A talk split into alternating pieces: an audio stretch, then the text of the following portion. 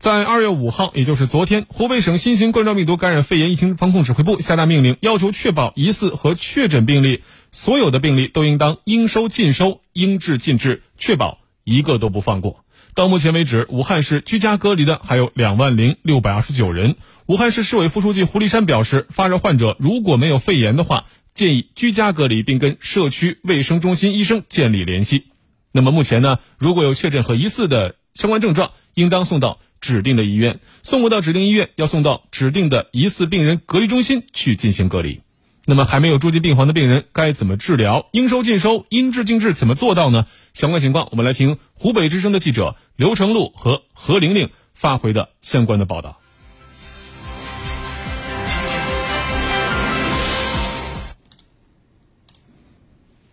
随着方舱医院的建成。武汉市开始对确诊患者、疑似患者、发热患者和密切接触者等四类人员进行分类集中收治隔离。武汉市人大常委会主任、市委副书记胡立山：对疑似患者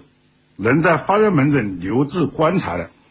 我们在发热门诊留置观察；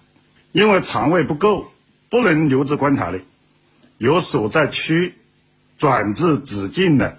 集中隔离点观察治疗。重症的。送定点医院治疗，轻症的送其他医疗机构集中观察治疗。经过发热门诊 CT 诊断的有肺炎症状，但无暂时无法明确的、明确排除的发热患者，由所在的区送有一定医疗条件的机构集中隔离观察治疗。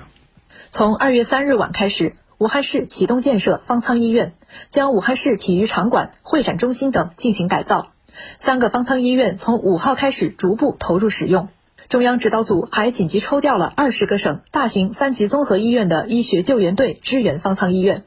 此外，武汉市征用民营医院、酒店、党校等场所作为区集中隔离点，用于有肺炎症状患者和密切接触者集中隔离观察。胡立山。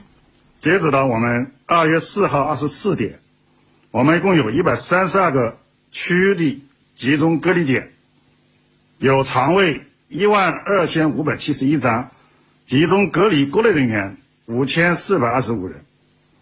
我们应该说，在区里的集中隔离点呢，还成立了专班，按照疑似病人、发热患者、密切接触者来分类的集中隔离观察。我们配备了医疗人员、医护人员和工作力量，主要是要保证他们的哎必要的医疗和生活的需要、生活的保障。社区排查是四类人员分类集中收治的第一道关口。社区筛查到有居民发热情况后，由社区网格员和街道干部将发热人员送到社区卫生服务中心进行出诊，并提出隔离建议。需要送隔离点隔离的，由街道护送专班负责护送。武汉市武昌区委书记刘杰介绍，被隔离的疑似患者第一时间要进行核酸采样检测。轻症的呢，就是包括测体温、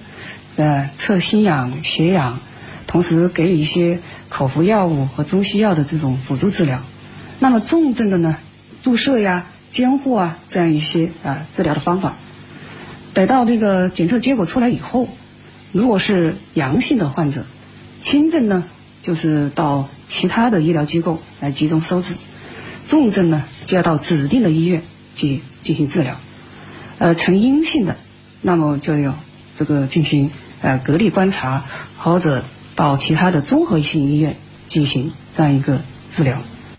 在昨晚的发布会上，武汉大学中南医院呼吸与危重症医学科主任陈真顺表示，CT 诊断新型冠状病毒感染的肺炎与最终确诊符合率极高。可被作为有效确诊的必要手段。